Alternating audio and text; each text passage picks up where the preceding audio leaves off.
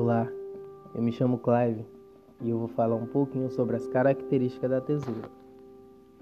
A tesoura é um objeto utilizado para cortar materiais de pouca espessura e que não requer grande força de corte, como por exemplo papel, cartão, tecidos, arames, cabelos, unha e entre outros.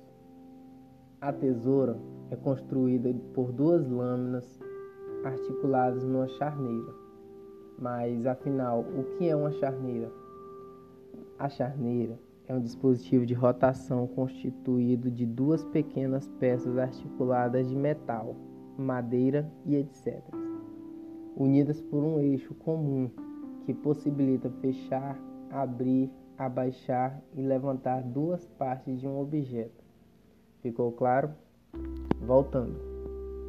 As lâminas, que podem ou não ser muito afiadas, cortam o material em ação através da força mecânica cilhantes, aplicada segundo um princípio de alavanca.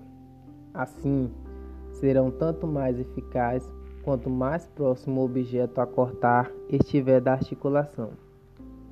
Hoje em dia, existem muitos tipos de tesouras, especializadas em várias aplicações e adaptado para uso de canhotos ou ambidestros. Os primeiros registros históricos de um objeto semelhante a ela surgiram no Egito, por volta de 1500 a.C.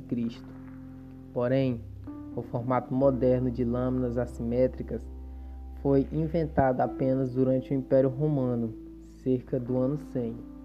Os romanos davam uso diverso à tesoura que tanto recorriam a ela para cortar cabelo, como a utilizar para tosquear animais, podar árvores e golpear tecidos. Porém, foi a partir de 1751, com a manufatura de tesouras de aço da autoria de Robert Swift, que este acessório se tornou realmente popular. É isso. Obrigado pela sua atenção e até a próxima. Tchau, tchau.